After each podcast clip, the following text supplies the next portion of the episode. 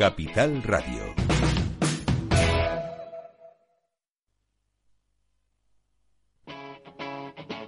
Capital Radio.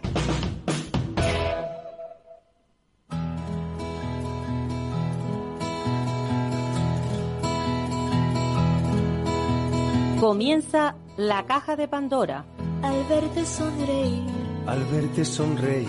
Un programa especialmente dedicado al mundo de la discapacidad. El niño que ayer fui.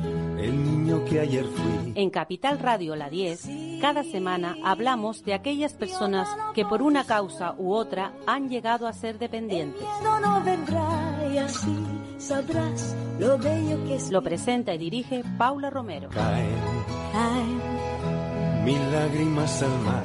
mil lágrimas. Bueno, pues aquí estamos nuevamente, todos los martes, hablando de discapacidad.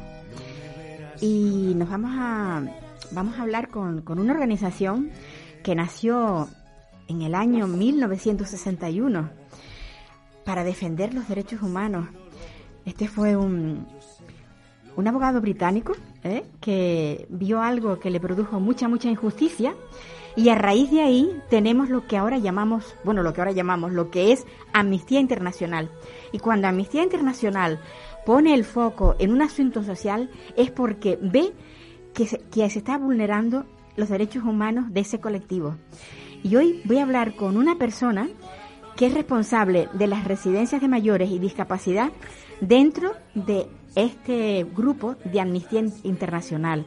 Ella se llama Beatriz Martos y la tengo al otro lado del, del teléfono. Hola Beatriz, Hola, ¿qué tal? ¿Cómo está? pues muy bien y muy contenta de hablar con alguien que pertenece a esta solidaria organización que durante tantísimos años ha hecho tantísimas cosas, y valga la expresión. Pues muchas gracias, el gusto es mío. Mira, cuando yo decía, ¿no? Al principio que cuando, cuando Amnistía pone el foco en, en un asunto social, como, como ha hecho ahora, que lo ha puesto en el tema de lo que ha pasado tras la pandemia o con la pandemia, cómo las residencias, eh, bueno, pues fueron ahí los derechos humanos de esas personas que vivían en esa residencia, pues ya, es que ya los derechos ya se les han muerto, porque se han muerto ellos, de verdad. Entonces, eh, ¿qué es lo que está haciendo Amnistía con respecto a esto? Sí, bueno, desde Amnistía Internacional España, ante la gravedad de los hechos ocurridos en las residencias durante el estado de alarma en el Estado español, lanza en diciembre de 2020 un informe investigativo que se llama Abandonadas a su suerte, que pueden encontrar en la página web de la organización, donde denuncia los las vulneraciones a los derechos humanos que vivieron las personas adultas mayores que vivían en, la- en residencias eh, durante la primera ola de la pandemia. Y esta investigación está eh, centrada especialmente en lo que ocurrió en las residencias de la Comunidad de Madrid y de la Comunidad de Cataluña, de la Generalitat de Cataluña, puesto que esas fueron las dos comunidades autónomas donde más muertes de personas mayores en residencias hubo. A ver, eh, recientemente habéis presentado un, un grupo, un conjunto de firmas con otras organizaciones. ¿Qué, qué, qué pensáis que puede salir de todo esto? Porque estamos viendo que no hay mucho interés en que se investigue. Sí, exactamente. Miren, lamentablemente eh, el 90% de las eh, investigaciones han sido archivadas por la Fiscalía. Entonces, bueno, desde Amnistía Internacional, junto con este informe llamado Abandonadas a su suerte, eh, eh, abrimos una recogida de firmas en nuestra página web que a día de hoy sigue abierta por si las personas que nos están escuchando en este momento todavía no han firmado, pueden meterse en la página web www.es.amnesty.org donde pueden encontrar esta, esta acción online en la que estamos, eh, bueno, en la que tenemos varias demandas, pero las más importantes son la exigencia de la reapertura de los casos archivados, que como ya dije anteriormente es casi el 90% de todas las causas. Eh, esta es una exigencia que estamos transmitiendo a la Fiscalía General del Estado, en la que pedimos que además incluyan los testimonios de familiares. Asimismo, bueno, tenemos toda una serie de exigencias, pero las más importantes también va dirigida al defensor del pueblo, eh, que en la que pedimos la realización de un monográfico de investigación sobre las muertes que incluya recomendaciones para autoridades. Hemos ya hecho dos entregas de firmas, pero aún así eh, seguimos recogiendo firmas porque vemos que lamentablemente eh, aún hay muchísima impunidad en torno a estas violaciones de derechos humanos y lo que es peor, vemos que si volviera una pandemia se volverían a repetir estas violaciones a los derechos humanos, puesto que el nuevo modelo de residencias eh, todavía eh, tiene muchas falencias. Fue aprobado en junio de 2022, pero tiene una valoración negativa por parte de las familias, por lo que lamentablemente vemos que si llega de nuevo otra pandemia, que ojalá no vuelva a suceder, volvería a tener esta situación las residencias. Se habla mucho de, cuando hablamos de residencias, siempre se habla y se piensa en los mayores, pero también tendríamos que poner el acento en aquellas personas con discapacidad intelectual que por el solo y simple hecho de tener esa discapacidad también se quedaron y no fueron derivados. ¿Habéis visto el número de personas que también han fallecido? ¿Habéis hecho algún estudio sobre esto?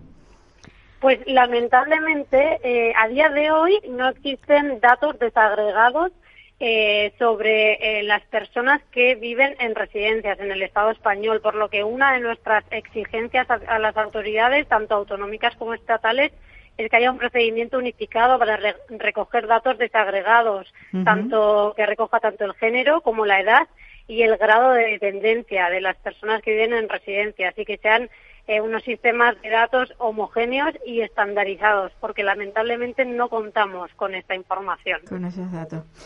Exactamente. ¿Qué, respuesta recibe Amnistía Internacional cuando presentan las firmas en la Fiscalía?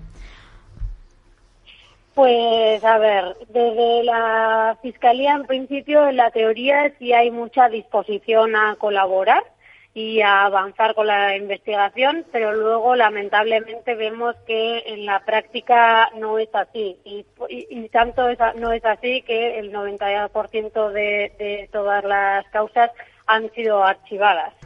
Eh, con lo cual siguen nuestras exigencias tanto a la Fiscalía General del Estado como a otras instituciones, porque también lo que hemos comprobado es que, por ejemplo, el Consejo General del Poder Judicial no ha hecho su trabajo de hacer un seguimiento sobre si las víctimas están consiguiendo acceso a la justicia como indican las normas internacionales. Por otra parte, eh, dentro del Congreso eh, tampoco se, ha, se, negó la posibilidad de crear una comisión de la verdad, con lo cual estamos también pidiendo al Parlamento que se cree esta comisión de, de la verdad. Eh, también, por otra parte, al Gobierno estamos pidiendo que haga un acto público de reconocimiento de lo que pasó, de reconocer que efectivamente se cometieron violaciones a los derechos humanos y de que haga un compromiso de que esto no va a volver a suceder y para ello eh, implante con mejoras un nuevo modelo residencial. Sin duda, sin duda. Hoy yo me despertaba, o sea, al abrir la prensa veía que Martín Pallín presidiría una comisión ciudadana para buscar la verdad. Necesitamos, necesitamos más juristas que se sumen, que apoyen para que, digamos, para impulsar esta, esta, estas investigaciones. Exactamente, o sea, desde luego esto es una muy buena noticia, la creación y el establecimiento de esta Comisión de la Verdad Ciudadana, pero no olvidemos que esta Comisión de la Verdad Ciudadana se ha creado porque eh, la porque se negó la creación de una comisión de verdad en el Congreso. Entonces, eh, esta comisión de la verdad ciudadana, si bien va a ser muy importante, no va a ser vinculante. Claro. Eso es lo malo. Y teniendo como tenemos un libro escrito precisamente por alguien que estuvo dentro del, del gobierno madrileño, como fue Reyero, donde testifica él claramente lo que pasó y cómo se hizo. Es que eso no, eso realmente no son pruebas Exactamente, bueno, eh, de hecho, eh, Alberto Reyero y Carlos Moore, ambos eh, comparecieron hace unas semanas. estuvimos desde Amnistía Internacional acompañando a las familias en esta comparecencia, que fue una comparecencia a puerta cerrada, y estuvimos entrevistando al abogado de las familias, Carlos Vila, y además hay un anuncio de que Alberto Reyero va a volver a comparecer el 15 de junio, que el 15 de junio es el Día Mundial por la concientización de, del trato hacia las personas mayores, con lo cual estaremos más, eh, o sea, estaremos muy atentas a lo que puede constituir un avance en la búsqueda de verdad, justicia y reparación. La verdad es que nos, nos, da miedo. Eso que decías que puede repetirse nos da mucho miedo, sobre todo a las personas que tenemos determinada edad. Porque claro, si entramos en, el, en, en, eso que se ha dado a llamar el edadismo, parece ser que los mayores ya no, no importan o no sirven en esta sociedad. Y claro, lo que decías tú, los derechos humanos, pues ahí se incumplen. Exactamente, ha habido toda una narrativa uh -huh. desde el gobierno eh, de que, bueno, eh, estábamos en una había que aplicar medicina de guerra, de que los servicios sanitarios no daban abasto, de que ya eran personas mayores y con enfermedades previas, pero no nos olvidemos de que las personas, independientemente de la edad que tengamos, tenemos toda una serie de derechos humanos, como el derecho a la vida, el derecho a la salud, el derecho a la no discriminación, el derecho a la vida familiar y a la vida privada, y el derecho a tener una muerte digna, y estos cinco derechos esenciales fueron violados durante el estado de alarma en las residencias. Beatriz, yo la verdad es que llevo, llevo 13 años con este programa hablando de discapacidad, hablando de los más vulnerables y sencillamente esta, esta parte de, de la pandemia, o sea, de, de este año terrible que tuvimos, no lo había vivido, no, bueno, no lo ha vivido nadie, evidentemente, pero es algo que me afectó muchísimo. Eh, a nivel, a nivel mundial, ¿esto se ha dado en muchos sitios?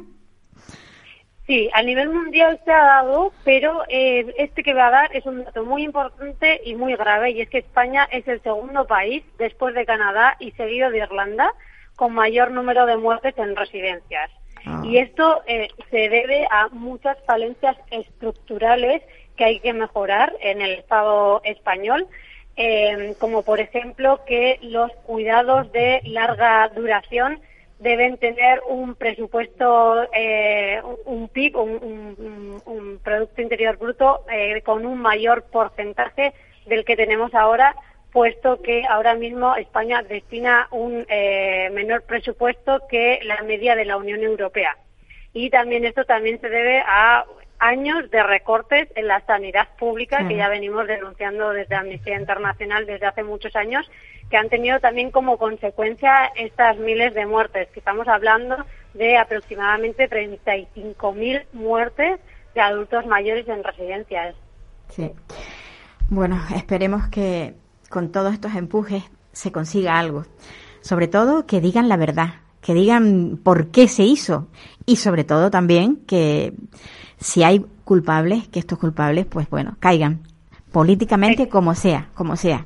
Exactamente. Las familias a día de hoy están devastadas, eh, siguen buscando verdad, justicia y reparación, no la están encontrando. Desde Amnistía Internacional la estamos apoyando y eh, sobre todo también están buscando medidas de no repetición y eso como sociedad tenemos que buscarla eh, de manera generalizada porque una pandemia puede volver a aparecer y la, a día de hoy nuestro análisis es que podrían volver a ocurrir, a ocurrir las mismas violaciones a los derechos humanos que se dieron durante el estado de alarma del año 2020. Pues sí, asusta, pero hay que luchar para que no vuelva a pasar.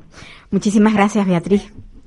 Muchísimas gracias a ustedes y bueno, no me voy sin antes repetir que eh, pueden encontrar nuestro informe así como otra documentación asociada en la página web de Amnistía que es www.es.amnesty.org y ahí también pueden encontrar la acción online que seguimos teniéndola abierta para seguir recogiendo firmas como medida de presión dirigida a distintas instituciones, principalmente a la Fiscalía General del Estado. Pues nada, a ver si conseguimos algo. Un abrazo muy fuerte y a seguir luchando, que no nos queda otra. Así es, no nos queda otra. Un abrazo y muchas gracias por la invitación. Vale, hasta luego.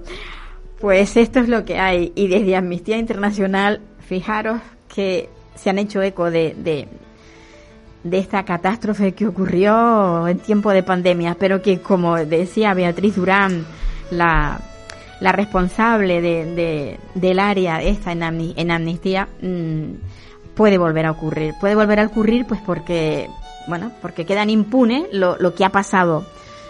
Y se puede dar como algo habitual. Esperemos que no tengamos otra pandemia porque mm, los que tenemos determinada edad, la verdad es que mm, tenemos miedo, miedo de, de, de poder caer en, en, en, este, en esta misma circunstancia. Y ahora nos vamos a ir hasta Madrid porque vamos a hablar con una, una joven madre que tiene una chica, una niña con, con discapacidad. Y bueno, ah, tenemos a Teresa. Bueno, pues Teresa Rodríguez, como les estaba diciendo, es madre de una chiquita, de una niña jovencita, una adolescente con discapacidad. Y la enseñanza que ha, ha recibido, pues no, no es precisamente la que sus progenitores mm, deseaban. O sea, ya sabemos que el tema de la enseñanza dentro del mundo de la discapacidad adolece de muchísimas cosas. Eh, los profesionales no son los adecuados muchas veces, faltan profesionales, pero esto nos lo va a decir Teresa. Hola Teresa. Hola Paula, ¿qué tal? Pues nada, aquí esperando tu testimonio, porque na- no hay nada mejor que una madre pa- para poder hablar y decirnos qué es lo que ha vivido con, su, con sus niños, con su niña, en este caso es una niña lo, lo que tú tienes, ¿no? Sí. Bueno, tengo un hijo y una hija. Yo Sí, pero vamos, que a ti quien, sí. quien te ha preocupado que me- mucho. con los que nos hemos encontrado, la verdad, con un muro, ha sido con mi hija solo. Claro. Eh, mm. Pero bueno, porque la enseñanza especial ya sabemos cómo está. No tiene muchas, muchas, muchas, muchos déficits.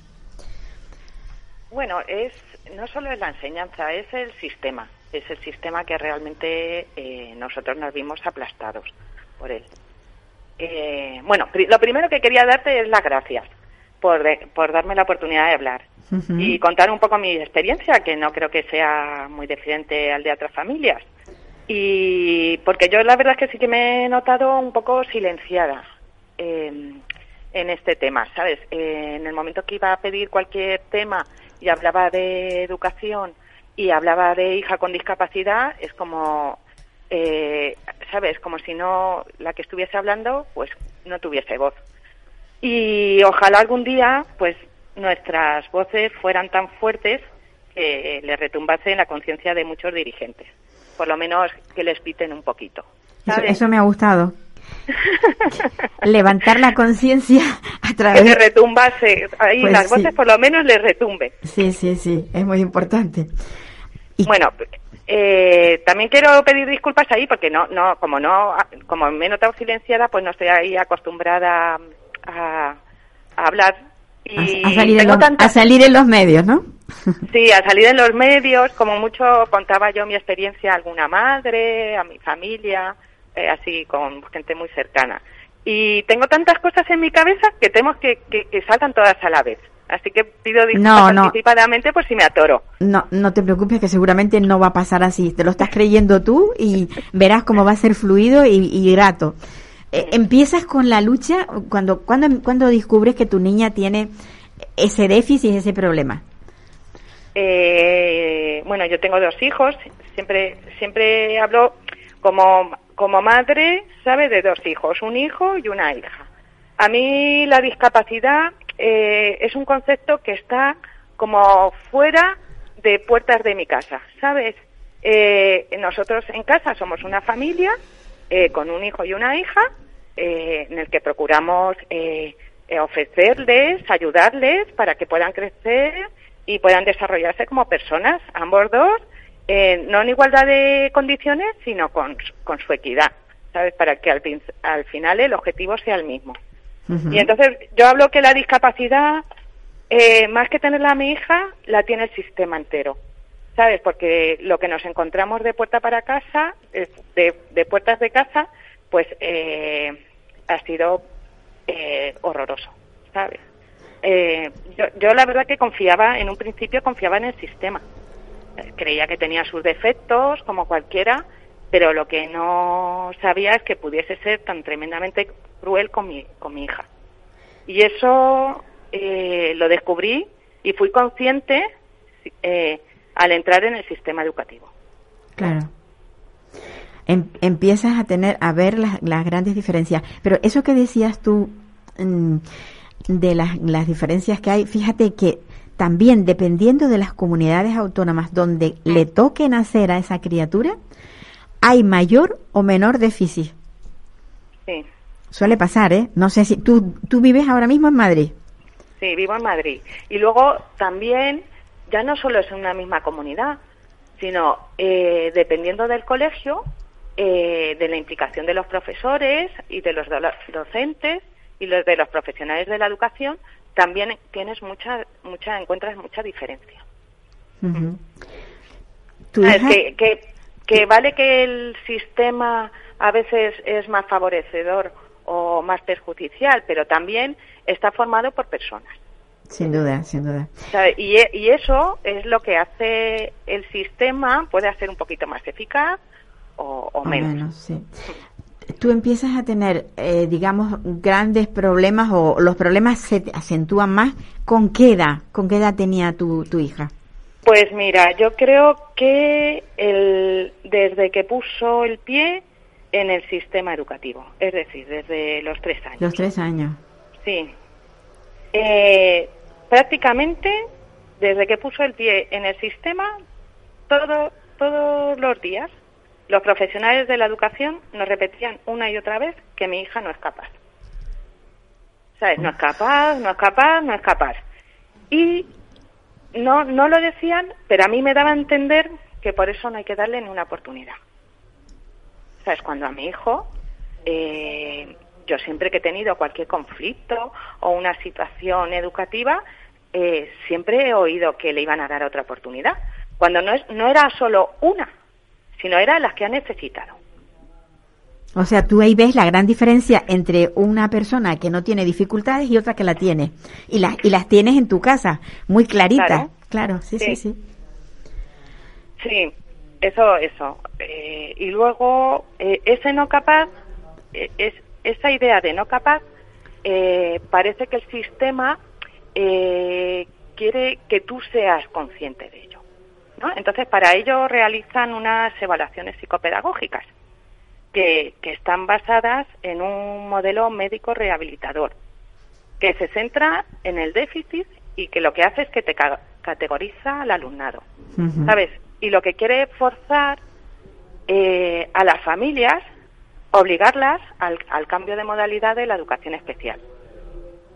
¿Sabes? Este, este tipo de, de evaluaciones son ilegales y así lo declara la ONU, porque contravienen un derecho fundamental como es la, edu- la educación inclusiva y está recogida en la Convención de los Derechos de las Personas con Discapacidad. Sí, pero ahora, ahora vete tú al colegio y díselo. Dile que es ilegal, a ver qué te contestan. Pues eh, el, el problema, mm, claro, tú le dices que es ilegal y, y pero pero está está bien, es decir, está bien eh, la trama del sistema está muy bien hecha, ¿vale? Porque claro, tú al, al, al entregarte este modelo eh, ya empiezan a, solo es para que los padres eh, seamos conscientes de que el sistema eh, no los acepta. ¿sabes? Entonces eh, ya, ya te da igual la, la, la ilegalidad, porque ¿cómo, cómo, cómo, cómo lo denuncias?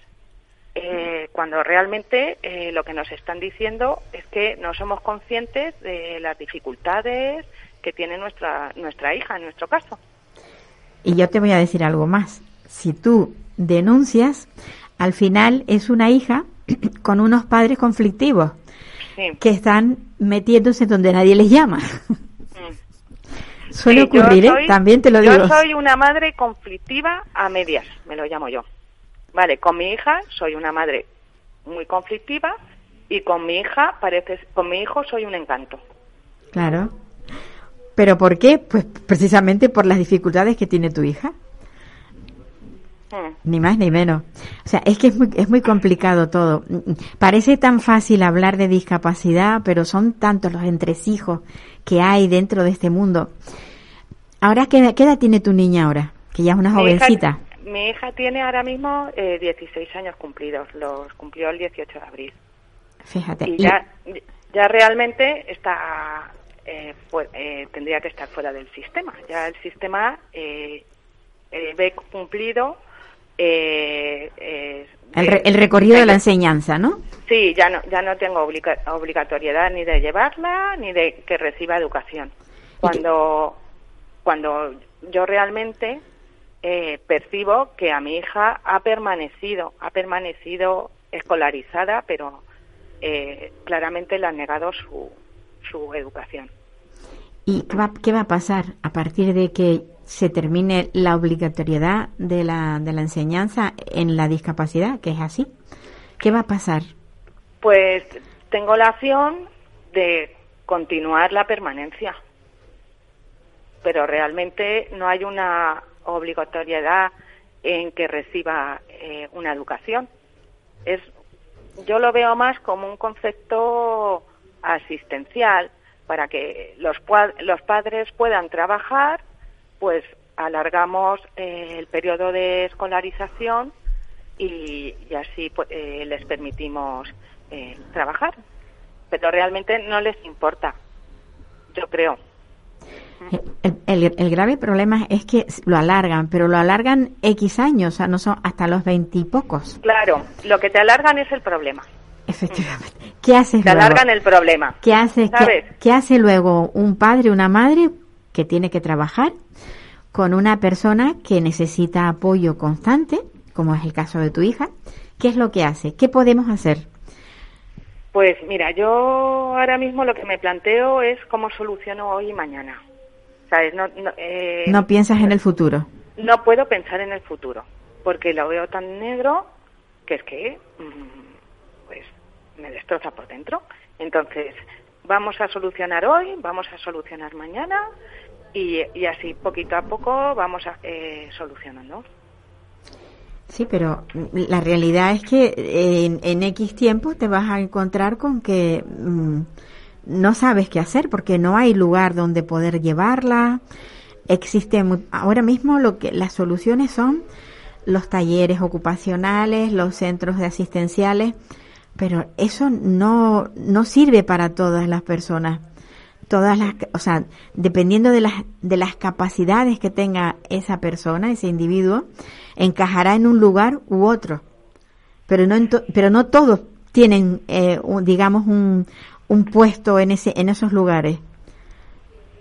Yo, además, eh, veo que otro de los grandes problemas es que a, mi hija no la han dejado desarrollarse eh, ni crecer, ni, ni como formación, ni, ni en su, en su, ni como persona. Mm. Yo tengo la esperanza de que algún día eh, mi hija eh, reciba su educación. Tengo la esperanza. Pero ¿dónde, Teresa?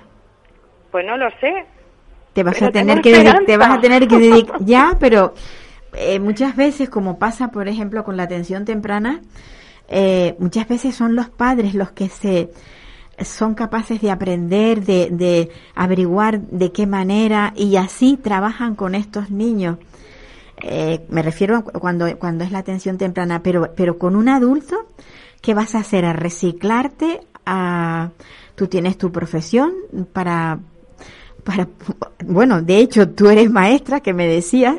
Bueno, yo estudiaste hice magi- magisterio, siempre estu- digo que hice, hice. Hiciste magisterio. ¿Tú, ¿Tú te imaginas ahora a ti poniéndote a hacer codos, estudiando dentro de, de la enseñanza especial para poder trabajar con tu hija?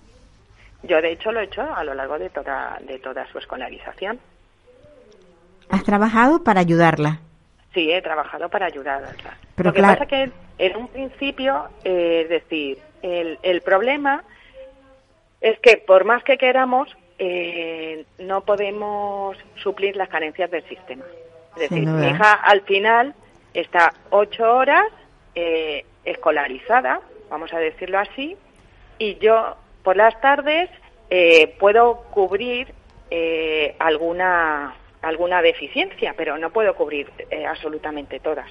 Y además una de las cosas que tenía yo ahí en mi cabeza es que eh, mi hija tiene derecho a jugar, tiene derecho a compartir y entonces eh, al final eh, era un estrés eh, horroroso para mí porque porque claro, como no era capaz de, de cubrir las, las, las carencias del sistema, tampoco quería que mi hija tuviese una jornada duplicada.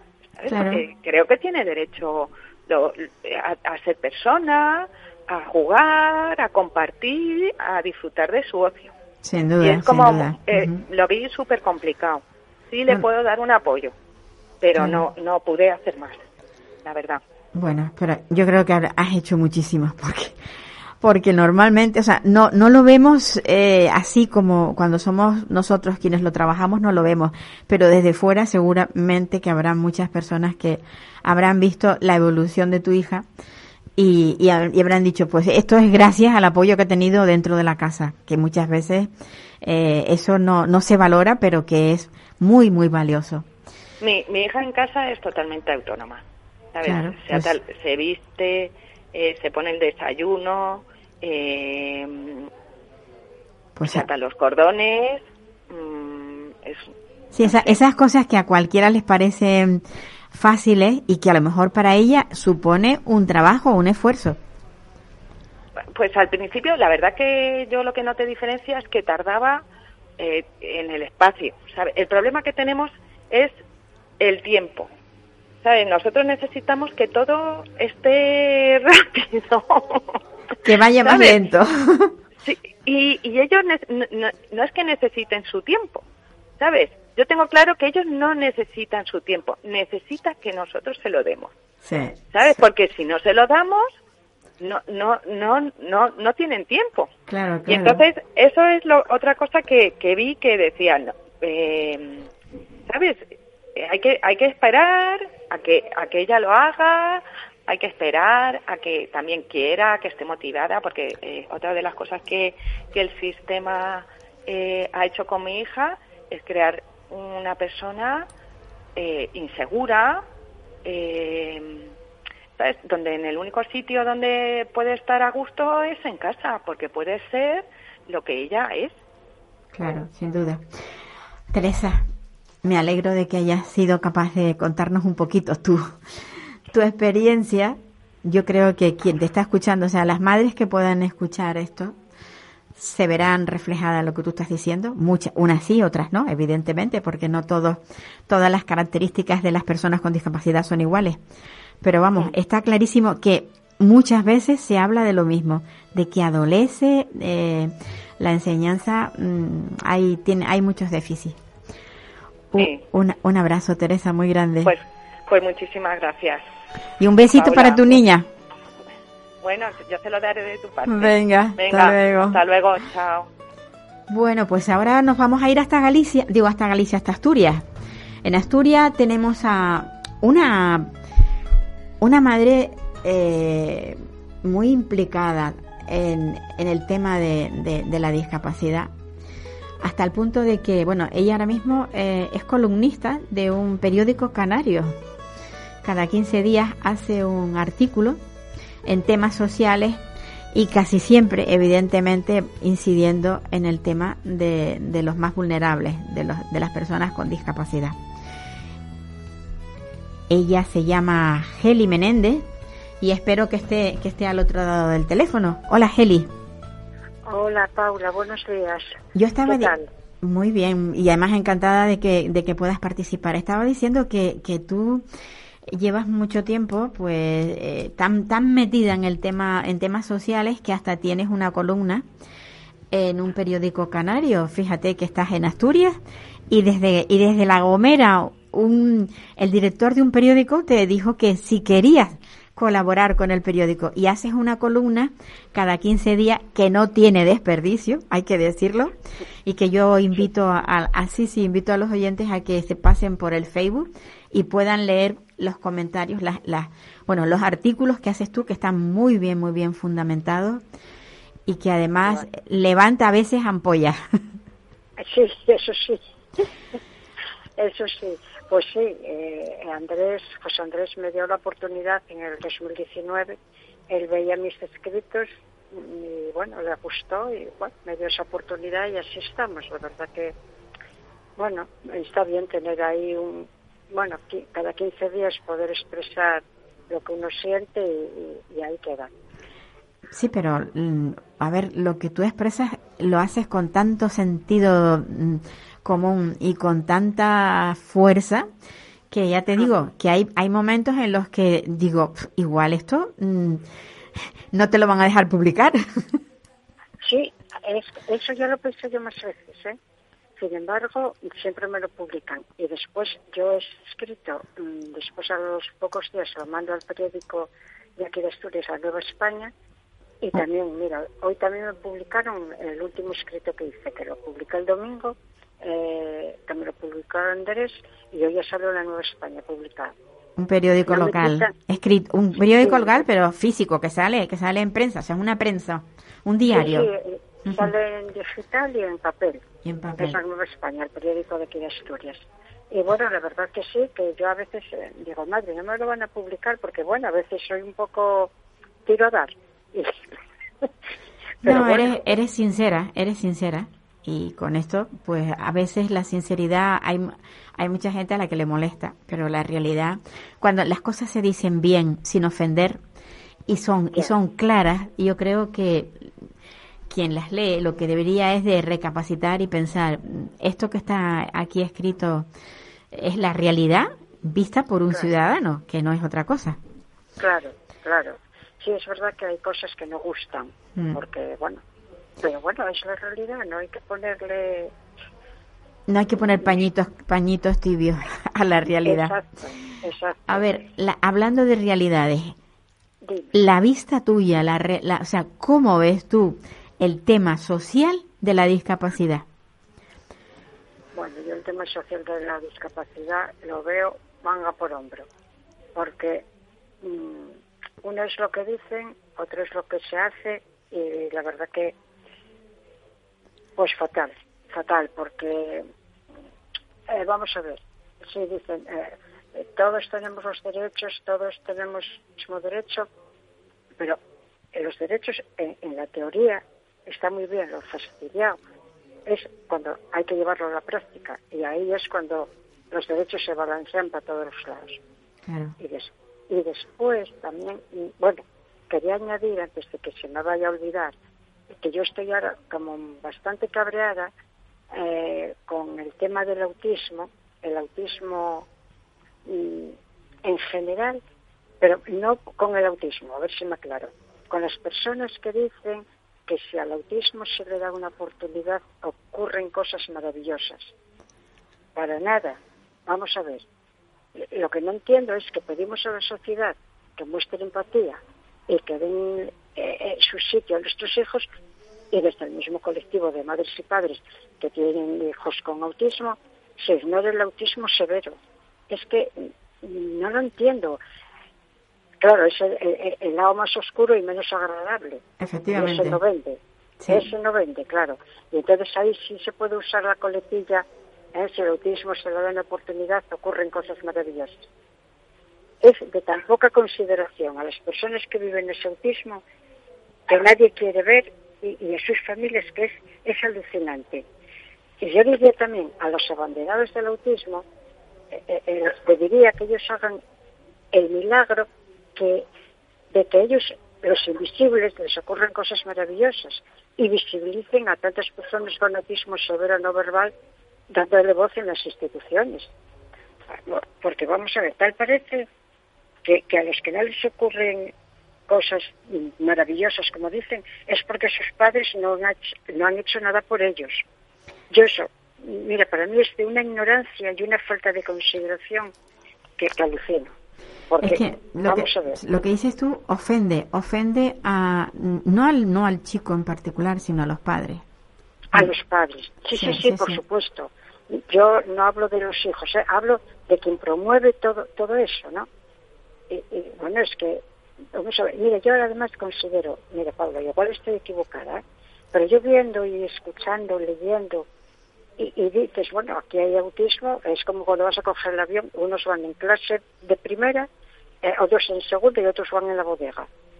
El BIT, el autismo de alto funcionamiento. En clase turismo, autismo moderado o leve y después en la bodega el autismo severo no verbal, los parias de la sociedad. Y, escondidos para que no se vean. Exactamente. Y, y, y yo digo, bueno, eh, es hay un déficit de calidad cristiana alucinante. ¿eh? Vamos, es que es alucinante. Y lo que más gracia me hace es que cuando dices que no es así, que, no estás de acuerdo, pues te bloquean. Y ya eres la, la señalada, ya eres la que... No sé, es que yo eso lo veo una falta de, de consideración a los padres que, que viven ese otro autismo, ¿eh? que no tienen descanso, que no tienen un respiro, porque, porque, porque las circunstancias de sus hijos son así. Y entonces quedan donde pues hundiendo la moto, ¿eh? y que si van al Senado, que si van a un lado y a otro. No, a ver, eh, los padres de, de, estas personas no verbales, pues que vayan también al Senado y que den voz a sus hijos y que tengan la oportunidad. No sé, yo estoy muy cabreada con esto, Paula. Sí, no, y, de lo que me estabas preguntando. Y yo estoy contigo, yo estoy contigo porque realmente es así. Yo creo que eh, esa es la parte, digamos, social, pero que además la están haciendo los propios, el propio colectivo. O sea, yo, yo lo que veo es como que dentro del colectivo hay una, Mm.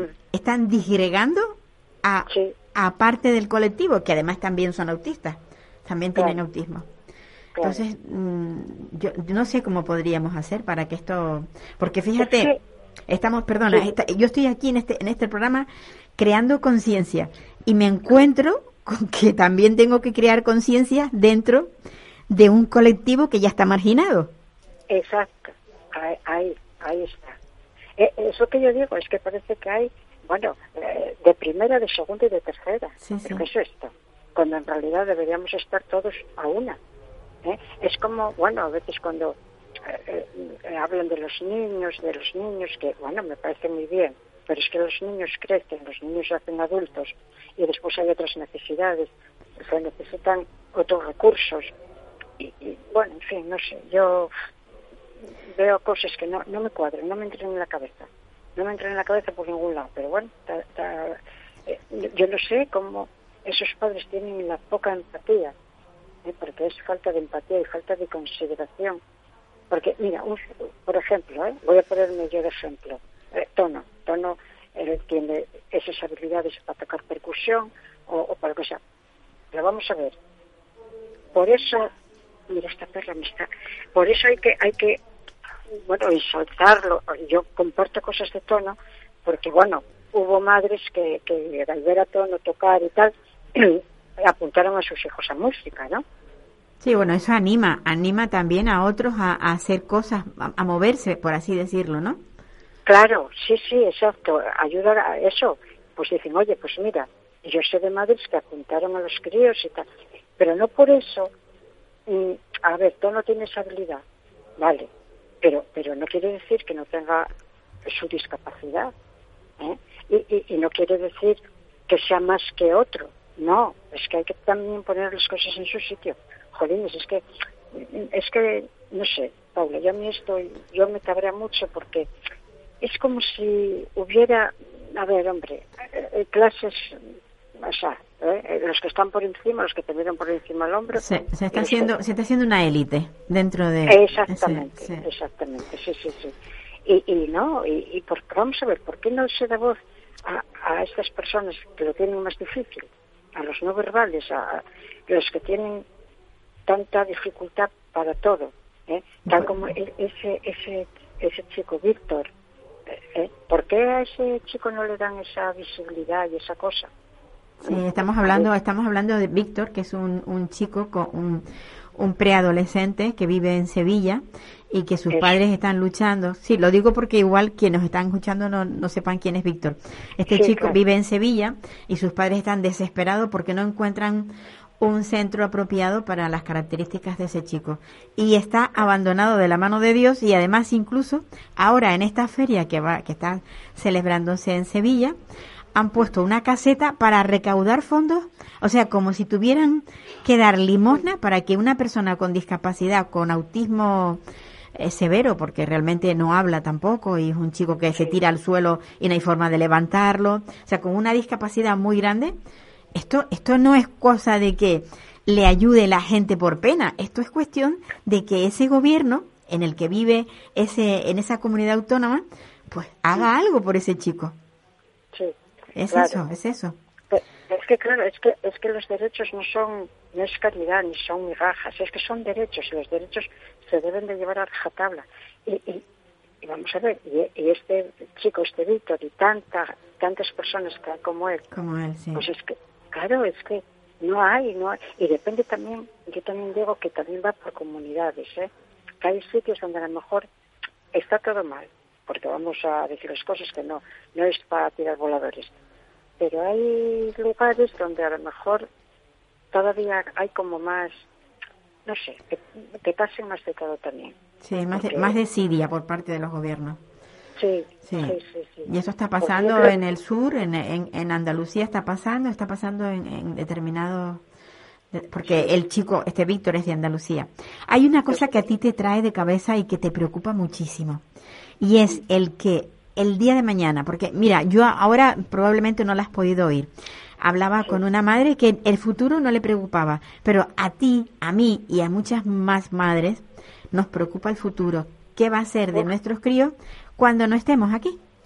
Ah, Ahí está. Sí, a mí eso, a mí eso es algo que, que me preocupa y a su padre, lógicamente, porque bueno, vemos que pasa el tiempo, que no va a hacer 48 años y bueno, nosotros ya estamos, como quien dice, en primera línea de fuego, ¿eh? Me cago en más. Entonces, ¿qué ocurre aquí? Pues eso, eso es un rompedero de cabeza. ¿Qué va a pasar con él? Con él y, y- y con, y con todos en general, ¿no? Lo- Los que estamos en esta situación. Bueno, esa madre que ella dice que no le preocupa, bueno, pues a lo mejor no le preocupa por lo que sea, pero a mí... Yo, yo creo que porque todavía es muy jovencita la, la, la nena que tiene, ¿sabes? Yo pienso Ah, que bueno, sí. Yo creo que sí, sí. Ah, vale. Claro, porque yo cuando, claro, es que cuando son críos parece que, bueno, que, que, uf, que te comes el mundo y que, y que pasa- falta mucho tiempo y que pueden cambiar las cosas y que, pero después te das con la cruda realidad, que, que el tiempo pasa, que ellos van cambiando, se van haciendo adultos y y pasan a tener otras necesidades también. Pues sí. Porque bueno, incluso cuántos hay que después, eh, eh, aparte de, de- de todo lo que tienen, pues pueden tener también como una algo senil o alguna algún tema que, que, que todavía agudiza más el problema. Sí, sí. Entonces, mm, vamos, a mí eso es me preocupa muchísimo y bueno, y ya sabes que bueno que nosotros lo que, que- lo que pretendíamos era que quedara todo en su casa. Además, eh, fíjate, el otro día en una en una entrevista eh, vino aquí Barbón, el presidente del Principado de Asturias, y estuvo aquí para que van a inaugurar un centro de mayores y centro de día social.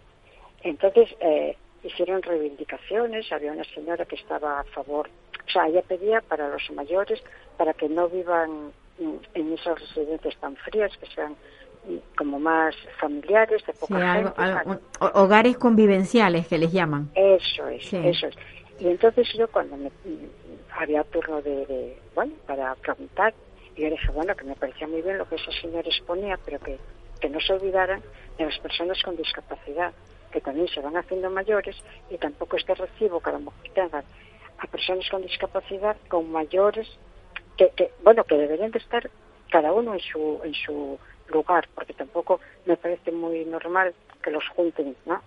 Persona que tenga discapacidad con a lo mejor personas mayores, que bueno, eh, eh, la discapacidad que tienen es la edad, que no es ninguna discapacidad, pero bueno, ¿me entiendes? Sí, que en realidad incluso puede hasta esto complicarles la, la, la convivencia, porque una persona con una discapacidad intelectual, por ejemplo, eh, puede ser no comprendida por alguien muy mayor. Claro, ahí está. Sí. Y entonces, y yo, y yo lo que le decía a Barbón, que, que lo que pretendíamos era que se quedara en su casa con un asistente personal al que por ley tiene derecho, y él dijo, sí, sí, tienen Efectivamente. derecho, tienen derecho, pero no lo, pero lo tienen, pero no lo, no lo aplican. ¿eh? Exacto, Porque, sí.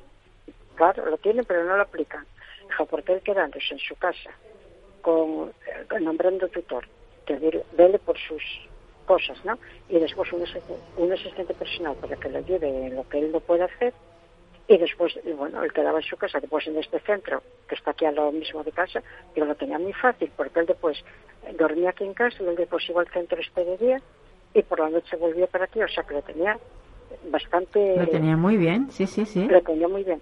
Incluso están haciendo una residencia para mayores eh, en, en los Balagares, bueno, que es como una, una urbanización, ¿no? Que hay muchos chavales y tal, y ahí van a hacer una residencia para mayores. Y va a ser así como, eh, eh, como por módulos de 15 personas para que sea más, más eso, más familiar. Que, que- claro, eso está muy bien. Lo que ocurre que, claro, Pablo, yo lo que veo que se hacen mucho para mayores. Y está bien porque todos vamos a, a- a llegar a ello. Bueno, yo soy también. Pero bueno, pero es que para, para las personas estas, yo no veo que... o- o la, la alternativa es llevarlo a una residencia. Y ya está. Y olvídate. Cuando se pueden quedar perfectamente en su casa. Sí. Porque tienen que marchar de, de- de su entorno, de sus recuerdos, de todo. Madre mía, es que yo para mí eso es un atador. Eso es quitarles media vida. Después llegan allí y una vez que cierran la puerta, la tiran la llave y a correr. Pasan a ser un número Pasan a ser un número, efectivamente. un número. Sí. Y allí no tienen ni poder de decisión, ni, ni les van a dar cariño, bueno, con tal de que lo respeten, y así todo, eh, eh, viendo lo que se ve y, y oyendo lo que se oye de todas las residencias, es que es alucinante. Y otra cosa que digo también, que los gobiernos deberían de implicarse en esto, porque, vamos a ver, si los derechos de los más vulnerables no están a la orden del día, ¿qué vamos a esperar? Pues sí. ahí es donde ellos se deberían de mojar también. Es decir, bueno, pues oye, hay esto, pues hacerles la vida lo más agradable posible, porque ya bastante, bastante pasaron de en esta vida, como al final, que al final de sus días queden ahí, ay Dios, bueno, nada, como Mira, una yo- maleta en consigna. Sí, yo, yo estaba esta mañana, después de leer la prensa, estaba comentando en casa, digo, todavía no he visto el programa del, o sea, no he visto en ningún, en ningún partido eh, que lleve en su programa eh, mejoras para acondicionar centros, lugares, para crear, pa- sobre todo para los más vulnerables, para personas con discapacidad. No, no lo llevan porque les da igual, ya, ya ha llegado a esa conclusión, les da igual. No Sí, es sí, porque- prioritario, no es prioritario para ellos, entonces bueno, pues ahí están, olvidados y seguirán sí, estando. Es como yo digo, son los parias de la sociedad, o sea, los invisibles, los apestados, pero ¿qué es esto? Claro, para ellos no, no- en sus agendas no es prioritario el mundo este. No, porque, bueno, no producen, no, no dan. Bueno, Bueno, no producen, pero sí hay mucha gente que vive de la discapacidad, ¿eh? exacto. No lo olvidemos. Hay Claro, muchos no puestos de trabajo y muchos profesionales que tienen ese empleo gracias a que hay colectivos de, de personas con discapacidad. Claro, claro, claro, claro. Y, y todavía si fueran personas mm, como tienen que ser, porque viendo algunos casos de maltrato, de que no tienen consideración para nada, Mm. Bueno, pues todavía, ¿no? Pero dices, bueno, eh, es necesario también que haya trabajadores, pero bueno, que, que, que, que sean, vamos a ver, hombre, que cuando traten con estas personas que se, que se hagan a la idea que es, que es un hijo suyo o es su padre. ¿eh? Ay. Deberían de- Heli, Debería qué maravilla.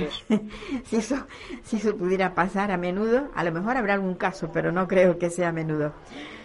Heli, sigue escribiendo porque es muy importante todo lo que dices y ojalá en vez de que cada 15 días fuera semanal porque llenas ese periódico, lo, lo llenas tú con tu, con tu columna. Bueno, bueno, gracias, pero no sé, todas las semanas, madre mía. Bueno, dicho que, mira, es que a veces hay quien me dice, ¿cómo, cómo tienes Tiempo, tema ¿cómo tienes Claro. tiempo y tema? y tema? Y Bueno. bueno, digo, bueno, pues es que hay veces que vas por la calle y ves Sí. algo y dices tú, esto para Claro. la gomera. Pues, pues, Heli, el tiempo. Yo lo que no tengo es tiempo ahora. Bueno, vale, Un abrazo vale, fuerte, fuerte. Y, y sigue. para ti muy grande. Sigue igual, no cambies, por favor. un beso Vale. para tono, un beso para tono. Vale, igualmente, Paula, un Amigo, abrazo. amigos, se acabó el programa, ya volveremos el martes próximo y bueno, hablaremos de, de lo que pasa dentro de este mundo pequeño, como es el de la discapacidad, pero que tiene los mismos derechos que el resto de los ciudadanos. Hasta el martes próximo. Adiós, me voy, revoir. Me voy, si hoy por fin pruebo el champán. ¿Puedo? No. Me voy, goodbye, olvídense en adiós. Me voy con un suspiro y un adiós, adiós.